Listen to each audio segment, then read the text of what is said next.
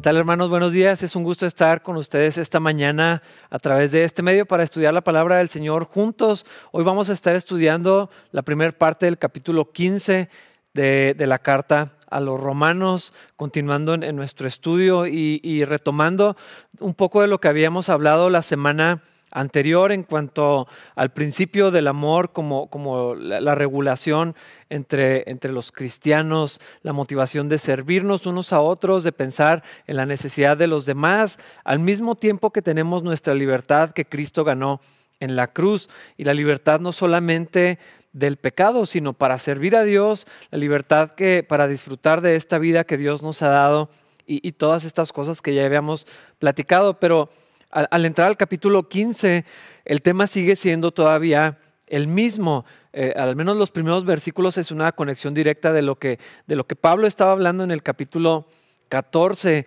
Y espero que al haber estudiado el capítulo 14 hayan generado dudas, pero también hayan encontrado algunas respuestas y sigamos buscando la verdad que la palabra de Dios tiene para nosotros. Hemos insistido muchísimo en que la palabra de Dios es el lugar donde vamos a encontrar las respuestas y donde vamos a encontrar la voluntad de Dios, el corazón de Dios. Y, creo que el capítulo 14 de Romanos nos da mucha luz en, algunos de los temas. Y Pablo continúa con este tema, pero lo va a extender eh, a, una manera o a una perspectiva muchísimo más amplia que solamente mi libertad y la de la persona que está enfrente de mí. Pero ahorita vamos a, llegar a esto. Vamos a leer el primer versículo allí en el capítulo 15, que dice, los que somos fuertes debemos tener consideración de los que son sensibles a este tipo de cosas. No debemos agradarnos solamente a nosotros mismos. ¿Cuáles cosas las que estaba hablando en el capítulo 14? Eh, hay que recordar el contexto y lo que estaban viviendo los cristianos en este momento. Al ser parte o estar sometidos bajo el imperio romano, había una diversidad de culturas que estaban chocando. Los judíos estaban acostumbrados a ciertos alimentos, a ciertas fechas, ciertos rituales, y los gentiles, pues definitivamente su vida se veía de, de una forma muy distinta. Entonces este choque de culturas, al empezar a reunirse como, como creyentes en Jesús, como cristianos eh, en, el primer tiempo, eh, había, había unas diferencias que se hacían muy obvias entre, entre ellos. Los judíos y los gentiles tenían maneras distintas de entender los alimentos, las fechas y, la libertad que tenían en Cristo. El, el peso de haber estado bajo la ley para los judíos seguía siendo bastante grande. Estaban acostumbrados a las regulaciones y, a no solamente a las que estaban en la ley de Moisés, sino todos los que la, tradición judía había extendido. Eran mandamientos que ellos querían imponer sobre los gentiles. Y esto llegó a crear bastantes conflictos, como lo que vemos que Pablo aborda en la carta a los Gálatas. Eh, los judíos querían extender eh, la obligación de cumplir con ciertos mandamientos de la ley. Y, entonces esto generaba este conflicto, pero aún, aún entre judíos y gentiles, de, los gentiles pues había una diversidad de creencias, de trasfondos, de, contextos familiares y toda esta mezcla cultural, eh, en particular en una ciudad tan grande, era un choque comercial, y, todo lo que sucedía en la vida de las personas era traído al contexto de la iglesia. Eh, tal vez si pensamos en la gente solamente de, capilla, podríamos encontrar diferentes contextos, formaciones, maneras de pensar, cultura y gustos y todo esto. Pero eh, si, si, nos vamos hacia afuera de únicamente nuestra iglesia, creo que podríamos entender más lo que estaba sucediendo y a lo que se refiere Pablo con esta tolerancia con esta diversidad que hay en el cuerpo de Cristo y los conflictos que pueden surgir entre, entre los hermanos. Yo creo que si pensamos en, en, capilla comparado con otras iglesias o en el contexto de otras iglesias, tal vez sería mejor decirlo así, eh, podríamos ver que hay cosas que los demás hacen diferente, piensan diferente, aún desde la manera de, vestir, de, de llevar la liturgia del servicio, de la manera de hablar, eh, muchísimas otras cosas entran en juego. Y aquí es donde Pablo nos está diciendo todo lo que ya vimos en el capítulo 14, que recibamos a los hermanos que son débiles en la fe y si nosotros somos los débiles en la fe, que seamos respetuosos, que no nos critiquemos unos a otros, que entendamos que todos servimos al mismo Señor. Y realmente ese es el propósito, vivir o morir para nuestro Señor. De esas cosas está hablando en este versículo, cuando dice, los que somos fuertes debemos tener consideración de los que son sensibles. Está haciendo un llamado a la madurez. Y creo que el punto que está haciendo y que ya, ya habíamos revisado en el capítulo anterior, es que un cristiano que ha tenido cierta madurez entiende que sus derechos o sus libertades que Cristo ganó en la, en la cruz de una manera voluntaria se tienen que ceder por amor a los demás. Eh, así como lo hizo Cristo, básicamente es, el principio de, imitar a Jesucristo en esto. Y, y aquí presenta otra vez este concepto de los cristianos débiles y los fuertes. Ah, en algunas ocasiones los nuevos, los nuevos creyentes, los, los que apenas están llegando al Señor, tienen eh, pues todo este rango para empezar a crecer en las cosas de Dios y podríamos considerar que son inmaduros en su fe. Pero hay cristianos que tienen años en la iglesia y, realmente eso no los hace más maduros. En el, caso específico de las regulaciones de los si hacemos esto, no hacemos esto, las reglas y no, de un punto de vista personal, sino que se quieren imponer sobre los demás. Este legalismo que permea en muchísimas iglesias y que varios de nosotros venimos arrastrando este contexto donde es mucho más fácil decirle a la gente qué hacer y qué no hacer que llevarlos a una relación personal con el, con el Señor y a encontrar por sí mismo la voluntad de Dios, en la palabra de Dios y ser sensibles al Espíritu Santo. Es mucho más fácil imponer reglas sobre los demás, pero esto es una persona que es débil en la fe, que no entiende la libertad en Cristo. Y este contraste de un cristiano maduro y de un cristiano inmaduro eh, lleva implícito una exhortación para crecer, para madurar en nuestra fe. y lo que está diciendo aquí es que los que son fuertes, Pablo está hablando, incluyendo sobre los que somos fuertes, debemos tener consideración a los que son sensibles, ser pacientes, debemos recibirlos. Y, creo que podríamos inferir algunas cosas de esto. Un cristiano inmaduro, eh, no importa cuántos años tenga en la fe, puede ser alguien nuevo, puede ser alguien que tenga 30 años y no ha madurado realmente, no ha entendido la libertad que Cristo nos ha dado. Pero un cristiano que es inmaduro, que es infantil en su fe, demanda y pide, cosas. Si tú ves a, un niño pequeño, eh, están acostumbrados a pedir, tengo hambre, quiero esto, necesito esto, y, es muy fácil únicamente pedir. Ah, podríamos aplicar o ver esto mismo en la madurez espiritual. Un cristiano inmaduro pide, yo necesito, yo quiero, yo puedo, es mi derecho, yo, eh, eh, está pensando en, en sí mismo y no en los demás.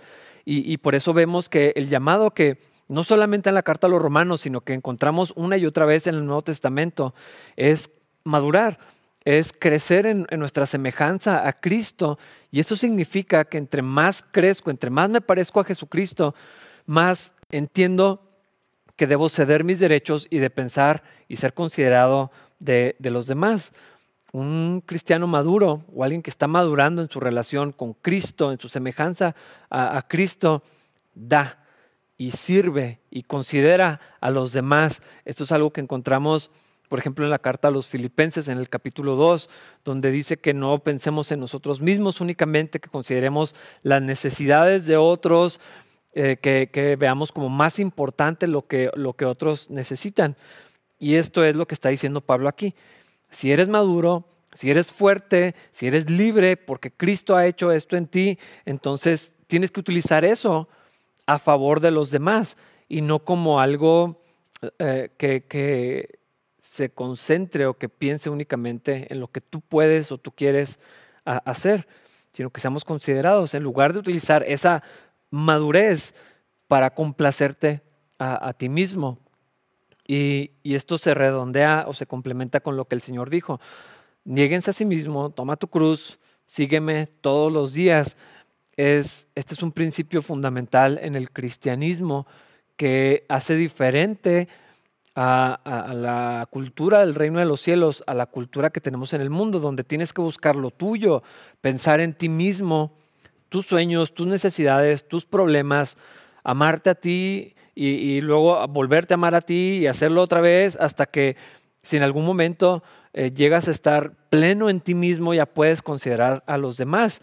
Eh, pero el mensaje de Cristo es negarnos a nosotros mismos y es lo que Jesús ejemplificó y que Filipenses 2 describe, donde el Señor, siendo igual a Dios, se vacía a sí mismo, toma forma de siervo y, piensa en la necesidad de los demás. Eso es lo que hizo el Señor. Y el, llamado que tenemos es a no agradarnos a nosotros mismos, a pensar en los demás. Eh, versículo 2, porque en lugar de agradarnos a nosotros mismos, esto es lo que, lo que continúa diciendo, deberíamos ayudar a otros a hacer lo que es correcto y edificarlos en el Señor. Esta es la idea de pensar en los demás. No es ponernos de tapete y que todos hagan con nosotros lo que quieran hacer no, no, es, no es ese tipo de servicio del que está hablando, eh, sino de vivir para ayudar a otros y para edificar a otros. No se trata de cumplir los, los caprichos de la gente, ni de tratar a las personas como si fueran eh, una flor delicada y, tratarlos con, pinzas, porque no podemos hacer nada que los, que los ofenda. No es eso exactamente lo que está diciendo, porque el propósito en la vida cristiana y eh, del cuerpo de Cristo es edificarnos mutuamente, es llevarnos hacia la semejanza de Cristo. Por eso la paciencia, por eso la tolerancia y, el amor como el vínculo que une todas las cosas que hacemos, porque tiene que ver en pensar en los demás para su bien. No solamente es, o más bien no está diciendo, pensar en los demás para no causar problemas y para, que nadie se sienta incómodo. Ah, esta cultura que tenemos ahorita actualmente se trata de las sensibilidades extremas de la gente. Todo es un, un punto de, partida para conversaciones que ofenden y, tenemos esta cultura de querer ser eh, amables todo el tiempo, pero, pero no, no es lo que enseña necesariamente la Biblia. No es otro mandamiento que tenemos, eh, la amabilidad en el sentido de que nos cuesta la verdad. Eh, los cristianos tenemos que tener unidad y amor, sí, pero el fundamento tiene que ser la verdad del Evangelio y la verdad de la palabra de Dios. Todo lo que se construya aparte de este cimiento no es genuino, no va a durar y no es necesario. De hecho, puede ser eh, causa de, daño para otras personas. La idea de considerar a otros y de pensar en los demás es para, para que ellos se acerquen a Cristo, edificarlos. esta palabra eh, la utilizamos mucho los cristianos, probablemente en otro contexto no se usa casi nunca, pero edificar es construir, es levantar, es formar. Pero ¿qué, ¿qué, es lo que queremos formar en los demás? No su autoestima ni su percepción de sí mismo, sino el carácter de Cristo en otros. Esa es la edificación que queremos lograr en, la iglesia de Cristo, en el cuerpo del Señor. Es, eso es el propósito de servirnos unos a otros, que cada vez seamos más semejantes a Jesús. Y Pablo, yo creo que no deja dudas, está, está hablándonos que la verdadera plenitud, la verdadera satisfacción en la vida cristiana es quitar los ojos de nosotros mismos y pensar en otros. Es dejar de ver nada más mis necesidades, mis problemas, mi situación um, y considerar lo que está pasando en la vida de otros. Este es un ejercicio tan saludable y necesario. Dejar de ver únicamente hacia adentro y buscar la manera de edificar a otros. Y en eso yo mismo voy a ser edificado y yo mismo voy a ser bendecido. Eh, en la vida cristiana estamos llamados a servir. Es algo en lo que hemos insistido muchísimo y los capítulos anteriores nos hablan de, de, esto. Al entrar al capítulo 12, Pablo está diciendo, por todas las misericordias que Dios ha tenido después de haber presentado el argumento de la fe, de la salvación, de, la realidad del pecado, por causa de todo esto, entreguen su cuerpo al Señor. Y luego nos habla de los dones y del cuerpo y del lugar que tenemos, eh, eh, está haciendo un llamado a, servicio, a ministrar. Eh, esta palabra también probablemente la hemos distorsionado un poco y vemos el ministerio como algo para los especiales o los ungidos. Ministerio es servicio. Es, eso es lo, que quiere decir. no, es una categoría aparte. Ser llamados al ministerio es ser llamados a servir eh, servirnos unos a otros. Es cierto que hay personas que Dios nos, ha apartado para, para, estar en el ministerio de tiempo completo, dedicados al servicio y a la obra del Señor de una forma en particular, pero todos estamos llamados a servir con nuestras carreras, con nuestros trabajos, donde quiera que estemos, estamos llamados a, servir en nuestra familia, con nuestros vecinos, en nuestra comunidad. y el propósito es eh, que la gente conozca a Cristo y en cuanto a la iglesia, el crecimiento en Cristo, parecernos al Señor, dar de gracia, así como yo he recibido de gracia. Y este servicio, eh, quiero insistir en esto, no es caridad, no es, es decir, esa puede ser una expresión, pero no se trata de, ver a los otros así. No necesariamente está hablando de, beneficencia, que puede ser un espacio donde, donde Dios quiera que, sirvamos. No es nada más dar por el hecho de, dar, sino es ser conformados a la imagen de Jesús. Los dones que el Espíritu Santo ha repartido a los creyentes, a los hijos de Dios, tienen que ver con esta función. Todo lo que Dios me dio, los dones espirituales, los talentos que yo tengo, las oportunidades, las bendiciones, pueden ser usadas para, para bendecir a, los demás. Y, este es el llamado que está haciendo aquí. Deberíamos ayudar a otros a hacer lo que es correcto y edificarlos en el Señor. Otra vez, eh, la unidad y la armonía y el servicio están fundamentados sobre la, verdad del Evangelio y de la palabra del Señor. Es, por eso dice, ayudar a otros a hacer lo que es correcto. Tiene que ver con enseñanza, con exhortación, con ánimo, con enseñanza, con corrección, con confrontación cuando es necesario. Ese es el propósito de servirnos. Allí es donde va a haber también edificación. El amor que la Biblia nos enseña no es la tolerancia absoluta de todas las cosas en las demás personas, sino es que en la paciencia y en, en, la mansedumbre y en la gracia que Dios nos ha dado, podamos ayudar a que otros puedan ver la verdad de sí mismos, de quién es Cristo y, todo lo que la palabra de Dios nos enseña. Ese es el propósito que tenemos como, como iglesia. ¿Y por qué debería de hacer esto? Eh, nadie quiere vivir para otros. Es, una resistencia natural y obvia que tenemos en el, corazón. Eh, y he escuchado a, gente decir, es que yo no quiero vivir eh, de acuerdo a lo que los demás quieren y no es lo que está diciendo aquí. Por eso ese énfasis de no se trata de complacer los caprichos de la gente y menos al costo de la verdad, sino de edificarnos. Pero ¿por qué debería de pensar en los demás y vivir para, servir a otros? Porque Cristo lo hizo. Versículos 3 y 4.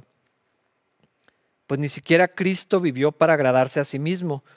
Como dicen las escrituras, los insultos de aquellos que te insultan, oh Dios, han caído sobre mí. Tales cosas se escribieron hace tiempo en las escrituras para que nos sirvan de enseñanza. Y las escrituras nos dan esperanza y ánimo mientras esperamos con paciencia hasta que se cumplan las promesas de Dios. Si el propósito de ser cristianos y si nos llamamos a nosotros mismos discípulos de Cristo es ser como Él. Ya lo he repetido y lo he hecho a propósito. Pero ¿qué hizo Cristo? Puso a otros primero. Si el Señor no hubiera hecho eso, ah, no sé dónde estaríamos. Él consideró la necesidad de nosotros como algo importante, como algo que tenía que hacer en obediencia al Padre, por amor a nosotros, despojarse de sí mismo para venir a servir.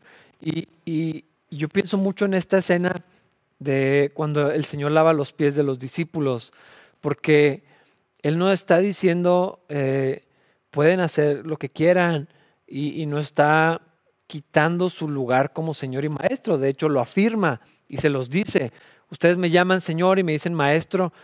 Y qué bueno que lo hagan, porque sí soy, sí soy el Señor y sí soy el Maestro, pero si yo siendo su Señor y su Maestro, me puedo poner de rodillas y los puedo servir y, puedo bendecirlos y considero sus necesidades y a, ustedes mismos como más importantes, ustedes deberían de hacer lo mismo. Ese es el llamado en la vida cristiana, porque ni Cristo vivió para agradarse a sí mismo, siendo el Señor. Y aquí es donde eh, otra vez eh, el egoísmo surge continuamente. Y yo creo que un contexto donde es obvio cómo se ve esto es el matrimonio. las personas tendemos a pensar en lo que yo necesito, en lo que yo merezco, en lo que yo quiero, en lo que yo pido, en lo que sea que, tiene que ver conmigo mismo. Me pongo a mí primero, a veces de manera inconsciente, a veces a propósito, eh, sobre todo cuando la otra persona no hace exactamente lo que creo que debería hacer, o lo que pienso que debería hacer, o lo que creo que, que es justo para mí. Eh, y ahí se vuelve obvio que no ponemos a los demás primero. Es difícil porque la naturaleza humana es, egoísta, eso es lo que hace el pecado, nos hace voltear a ver a nosotros mismos y, es difícil salirnos de, de, allí, pero yo creo que ahí se vuelve obvio, pero yo tengo que poner a otros primero, a mi esposa primero, a mis hijos primero, a la iglesia primero, a mis hermanos primero, por, porque así lo hizo el Señor. Y estas cosas ya estaban escritas, eh, ya se habían enseñado, no es, no es ninguna novedad. Lo que Cristo sufrió ya se había anticipado, el rol que iba a tener el Mesías, el rey, siervo, ya estaba, ya estaba declarado en la escritura, ya estaba aquí. Y luego Pablo haciendo esta, hace esta transición de lo que estaba escrito para llevarnos a una exhortación eh, que creo que todos necesitamos recordar continuamente, hermanos. En las escrituras no solamente encontramos estas verdades y estas profecías que se vinieron a cumplir en Cristo y los principios que ya estaban expresados allí. Pablo eh, transiciona en, su, en su texto y nos dice, las escrituras nos dan esperanza y ánimo mientras esperamos con paciencia hasta que se cumplan las promesas de Dios. Creo que en el servicio a los demás vamos a encontrar con certeza decepciones, frustraciones, dolor y un montón de otras cosas, ah, porque estamos en un cuerpo y en un mundo que son caídos, porque la naturaleza que, está allí dentro y que quiere salir continuamente, eh, que quiere regresar ah, y que necesita ser mortificada constantemente todos los días, eh, es egoísta y es, ah, pecaminosa pero no solamente en mí, sino también en, los demás. Y estamos lidiando con, con, pecadores y personas imperfectas, tanto como lo somos nosotros. Entonces, a veces el servicio a los demás trae desánimo y la vida en general vamos a encontrar esto. Y, por eso dice, mientras esperamos que se cumplan las promesas de Dios, mientras el Señor trae la restauración, mientras eh, somos conformados a la imagen de Cristo, mientras eh, el Señor nos va perfeccionando y mientras viene ese día que todos los cristianos anhelamos de estar con el Señor, de, estar libres de, todo pecado, mientras eso pasa, la esperanza y el ánimo los vamos a encontrar en la palabra de Dios. Y esto lo quiero enfatizar. Ah, hermanos, yo veo cómo el cristianismo está eh, saturado se infiltró por todos lados de mensajes positivos que no son bíblicos, de humanismo, donde todo está centrado en el hombre, donde la predicación tiene el propósito de, dar un discurso emocional y que la gente salga, salga del templo o termine su transmisión con, el espíritu eh, inflado y las emociones al borde y, todo se ha diseñado y tú puedes ver cómo las personas eh, que se vuelven famosas hacen esto, tienen un, mensaje positivo, está centrado en ti, en quién eres tú, en lo que tú puedes lograr, en lo que tú puedes hacer, y, luego se, arrojan allí un poco de, versículos sacados de contexto y, se menciona a Dios y, todo tiene que ver con lo que tú eres, con lo que tú puedes hacer, con un mensaje centrado completamente en el hombre, en la autoestima, en, tu beneficio, en tus sueños, en tus cosas, en ti mismo. Y los pastores están siendo engañados eh, con este mensaje porque eso mueve a la gente, porque eso llena las iglesias, porque eso vende. Eh, y ministerios enteros están siendo arrastrados a esta manera de pensar para traer ánimo y esperanza. Pero eso no es lo que dice la escritura misma. No necesitamos predicaciones emocionales, ni mucho menos centradas en el hombre, sino necesitamos el Evangelio, necesitamos la verdad del Señor, que nuestro mensaje esté centrado en Cristo. Y si necesitamos esperanza y ánimo, aquí dice dónde lo vamos a encontrar, en la Escritura, en la Biblia, no en algo más.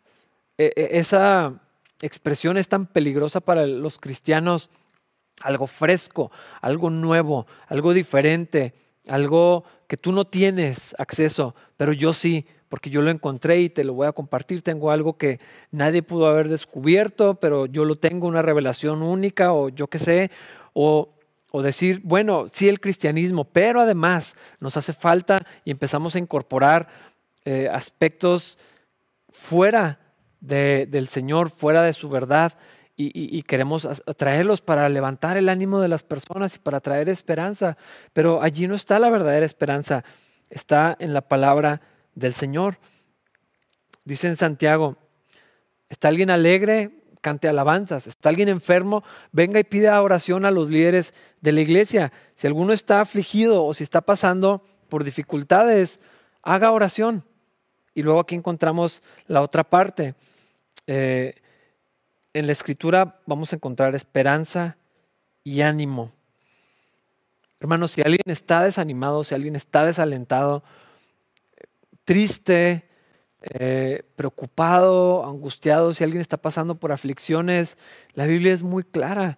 Lo que necesitamos no es un mensaje positivo, no es no es alguien que, me dé por mi lado y que me haga sentir bien conmigo mismo, no necesitamos más autoestima, no es eso lo que requerimos, es la palabra de Dios y, y la esperanza y el ánimo lo vamos a encontrar en la oración y en la lectura de la Biblia.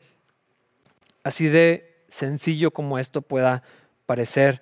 Eh, no es porque ahora que soy cristiano tengo que leer y tengo que orar y, tener una disciplina y cumplir con un horario. No, es que yo lo necesito. Aquí voy a encontrar lo que, lo, que, lo que necesita mi corazón y el alimento para, para mi espíritu, porque las escrituras van a revelar a Cristo.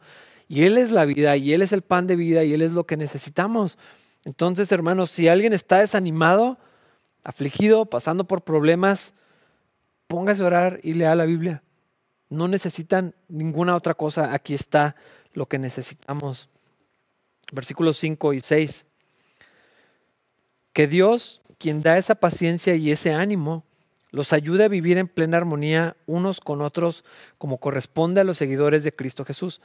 Entonces todos ustedes podrán unirse en una sola voz para dar alabanza y gloria a Dios, el Padre de nuestro Señor Jesucristo. Esa paciencia, esa esperanza, ese ánimo es Dios quien lo puede dar. No lo vamos a encontrar fuera del Señor. No podemos encontrar estas cosas de manera real y permanente fuera de Cristo. Por lo tanto, eh, la manera de acceder a eso es en la comunión con Dios, en la lectura de la palabra, porque la fe viene por el oír la palabra de Dios y en la oración, al llevar nuestras necesidades, al estar en comunión con Dios, Él va a hacer esto en nosotros. y Pablo no quiere dejar pasar la oportunidad para hacer énfasis en esto. Es Dios quien da esa paciencia y ese ánimo. No hay otro lugar para encontrarlo. El Señor dijo, vengan a mí los que están trabajados, los que están cansados, el que tenga sed, venga porque yo le voy a dar eh, eh, el, agua viva. Eh, no hay otro lugar, hermanos. Y Pablo dice, Dios, quien da esa paciencia y ese ánimo, los ayuda a vivir en plena armonía unos con otros. El tema que, ha cubierto el capítulo 14 y este es la unidad, es la armonía, basados en la verdad, fundamentados en el amor como el, catalizador de, de, todo lo que sucede, pero es Dios quien pueda ayudarnos. Es la llenura del Espíritu Santo, es cuando, y eso viene cuando yo cedo, cuando yo doy lugar al Espíritu en mi vida, porque Él es el que produce el amor, el gozo, la paz, la paciencia, la templanza, todo esto que es fruto del Espíritu, yo no lo puedo producir, necesito ceder el lugar al Espíritu Santo que está en mí. Y Él, al hacer esto en, los creyentes, nos va a llevar a la armonía, porque así corresponde a los que seguimos a Cristo. Eh, y aquí Pablo empieza a llevarnos a algo muy importante. No es solamente para que estemos juntos y en armonía. Eh, la iglesia de Cristo es necesario que esté junta y de manera presencial.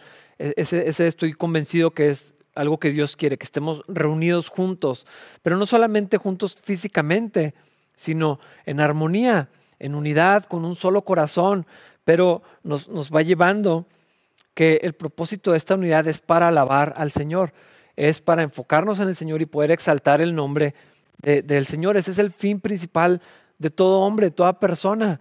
Venimos a este mundo no para ser felices. Sigo escuchando esto en boca de cristianos, que estamos aquí para disfrutar de la vida, para, para eh, eh, ser felices y, eso no es el propósito. Eh, creo que nuestras prioridades reflejan que sí creemos que ese es el fin del ser humano, porque lo hacemos con nuestros hijos, los formamos y les enseñamos para que les vaya bien aquí en este mundo, cuando el fin del ser humano es conocer a Dios y glorificarlo y, vivir para la gloria de Dios. Este, para eso fuimos hechos desde Génesis, vemos esta expresión y Dios quiere que todos lo alabemos. El plan de Dios es que todos lo alabemos juntos, con un solo corazón, unidos, eh, enfocados y levantando el nombre del Señor, de toda lengua, de toda tribu y de toda nación. Y lo que Dios quiere, y, es parte de lo que ha estado argumentando, es que las diferencias en las cosas secundarias, las, las diferencias de gustos, de trasfondos, de convicciones, dentro de los márgenes que la Biblia nos da, no deben de ser un impedimento para poder levantar el nombre del Señor, no deben de ser algo que nos cause separación y, divisiones y contiendas y problemas, sino que cuando estemos reunidos y como iglesia de Cristo, no solamente Capilla Calvario, sino la iglesia del Señor en todo, en todo lugar, tengamos un solo corazón, porque Dios quiere que lo alabemos juntos, de toda lengua, de toda tribu, de toda nación. Es lo que dice, versículo 7. Por lo tanto, acéptense unos a otros, tal como Cristo los aceptó a ustedes, para que Dios reciba la gloria. Este es el propósito, que Dios reciba la gloria. Y si permitimos que las diferencias, que los problemas, que las convicciones no son exactamente igual, que los gustos, que la liturgia, nos causan una separación, eh, eh, no, estamos cumpliendo con el propósito que Dios quiere. No, no, pero cuando, cuando estemos en lo opuesto, en unidad, en armonía, en tolerancia, en respeto, eh, pensando en la necesidad de los demás, no dejando que eso sea un estorbo, cediendo mis derechos por el beneficio de los demás, entonces en esta armonía Dios va a ser glorificado. Y por eso regresa al punto, acéptense unos a otros, recíbanse, no discutan, no peleen por las cosas que no son importantes, eh, sino que Dios quiere una, una, sola iglesia, un solo corazón.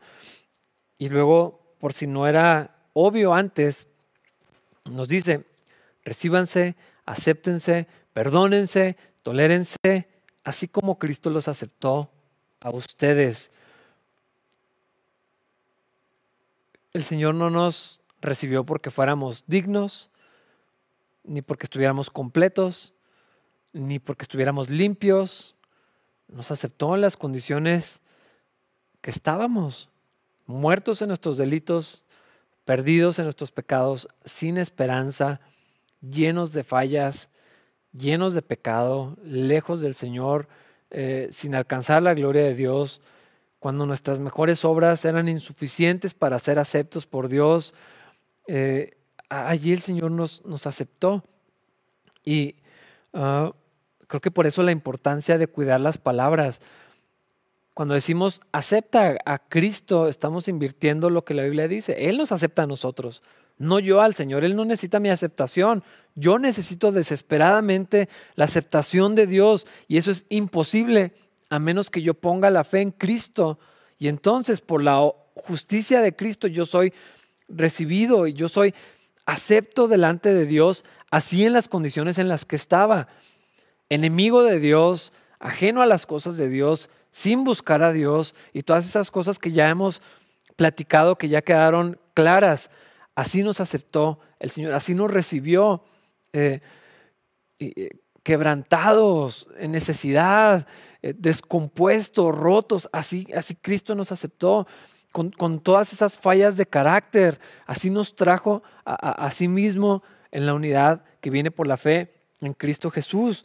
No nos recibió porque fuéramos buenas personas, he, estado pensando últimamente mucho en, esta, ah, en esta expresión que dice la escritura de al que mucho se le perdona, mucho ama.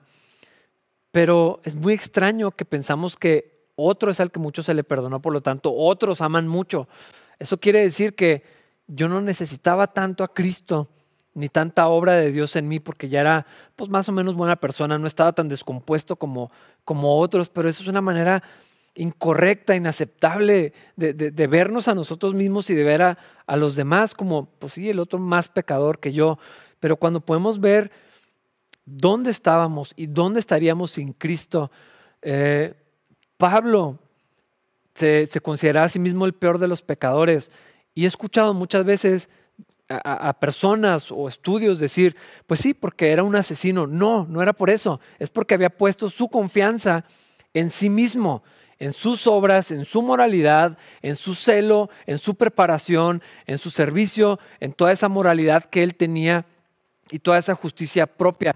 Al, ver cómo confiaba en todos esos elementos y no en Cristo. Y una vez que puede ver esa realidad, Pablo dice, soy el peor, estaba desechando completamente la obra de Dios, estaba intentando acercarme a Dios por cosas mías, por quién era, cómo me había formado, por mi moralidad, por todo lo que había hecho.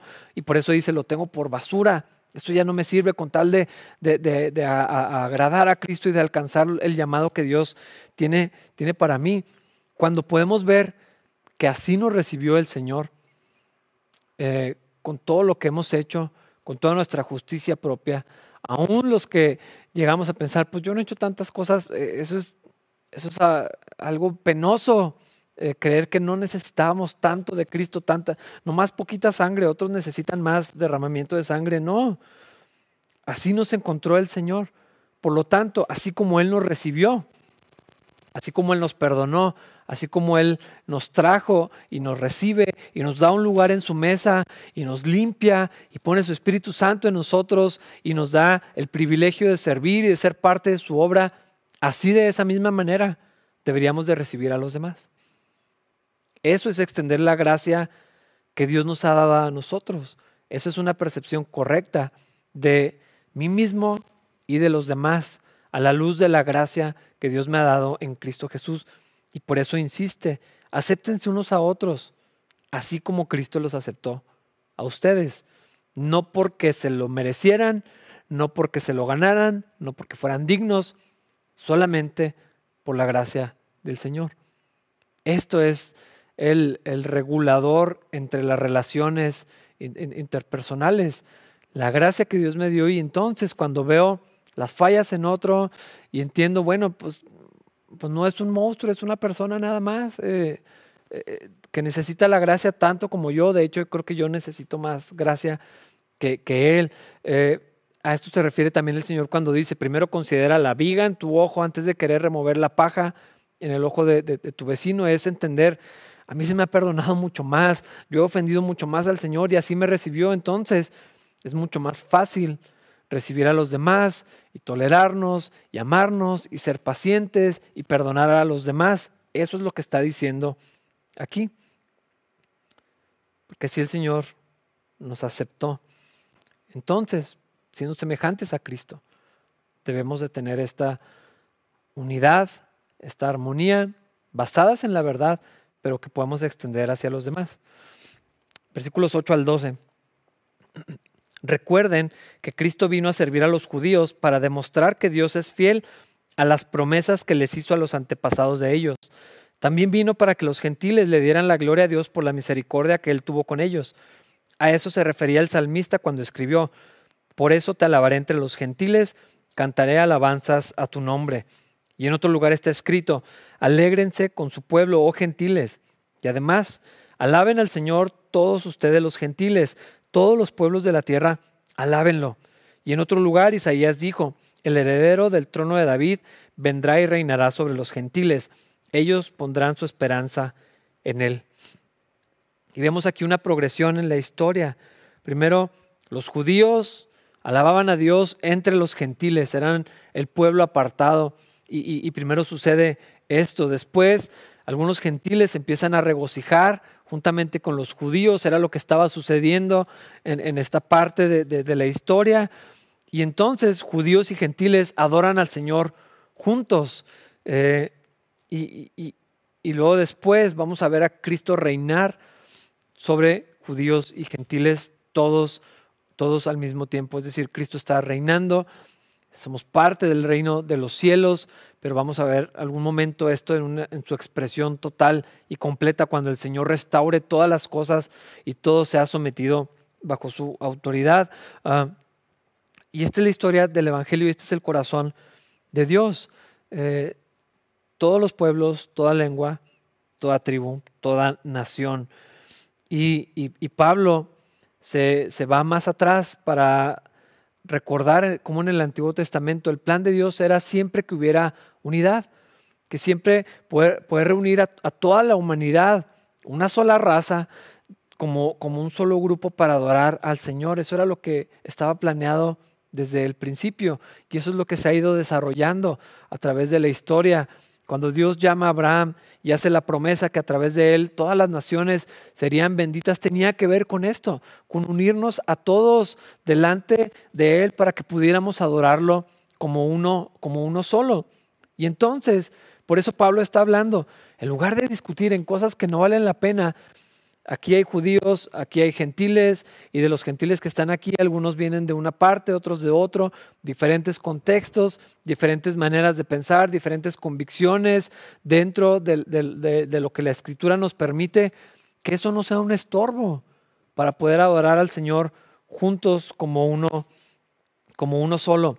El terreno común que sí tenemos es Cristo y levantar el nombre del Señor. Y entonces, cuando volteamos a ver a Cristo, las diferencias con las personas se disipan o no son tan importantes. Realmente no tienen ninguna, ninguna relevancia, porque lo que Dios quería es todos juntos, de todos los colores, de todos los sabores, de todos los lugares, todos juntos como uno, como uno solo. Él es el Señor de todos, un solo Dios. Somos consiervos. Uh, es, muy extraño cómo tal vez esta competencia entre culturas no la vemos tan obvia aquí en Chihuahua, pero, pero sí lo vemos con otras iglesias, con otros tipos de iglesias, con otro tipo de personas, tal vez hasta con otros grupos eh, socioeconómicos, uh, pero somos consiervos. Y por eso Pablo en el capítulo 14 estaba diciendo, Ah, ¿Tú quién eres para juzgar al siervo de otro? Él cae, vive o muere para su Señor de la misma manera que tú. No hay favoritos, no hay especiales, no hay los buenos y los malos. Ah, estamos ecualizados por el pecado, estamos ecualizados por la necesidad de salvación y por la gracia del Señor. Hay un solo Dios, una sola fe, un solo bautismo, hay una sola iglesia y, hay un solo Dios y Padre de, todos, quien está sobre todos, es en todos y vive por encima de todos nosotros. Y esto nos lleva a considerar la, pluralidad, la, diversidad que hay en el cuerpo de Cristo. Estamos llamados a ser uno, pero no a vernos como una sola persona que no sea Cristo. Yo no soy el molde, yo no soy el prototipo Cristo lo es. Y todos eh, buscamos parecernos al Señor en su carácter. Pero la iglesia de Cristo, el cuerpo de Cristo es tan diverso, tan vasto y tan complejo que yo no alcanzo a entender lo que Dios está haciendo en, otras personas. Pero si el propósito es adorar al Señor juntos, entonces puedo celebrar lo que Dios hace en, los demás, el proceso que Dios tiene en el resto de mi familia, de mis amigos, de mi círculo, y luego lo vamos extendiendo a las otras personas en capilla, a las personas en otras iglesias, en otros lugares, y vamos viendo que la iglesia de Cristo no se ve en todo lugar como yo estoy acostumbrado, como yo conozco, ni como yo quisiera. Y qué bueno que es así. Gracias a Dios por eso. Estamos unidos en lo esencial y somos libres en lo secundario, firmes en la palabra. Ese es el fundamento. Otra vez, no es unidad por el bien de la unidad, es unidad sobre la verdad de Cristo. Él es el cimiento, Él es la roca angular, Él es el punto de partida. Sobre Él se edifica todo lo demás.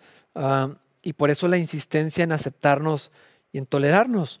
Si hay ocasión para corregir, aquí lo vimos, el propósito es ayudar a otros a, salir del error, a parecerse a Cristo, ah, pero también es el llamado a cedo mis derechos, soy paciente, si es que he madurado más que otros, si es que Dios ha hecho eso en mí, estoy obligado a servir, a, esperar, a ayudar, a enseñar, a corregir en paciencia y por eso nos insiste no discutir, no perder el tiempo con cuentos, con tonterías, con discusiones largas. Una y otra vez encontramos esto eh, de, no, de no permitir que las cosas triviales, las cosas pequeñas o a veces tonterías se metan entre nosotros y causen división.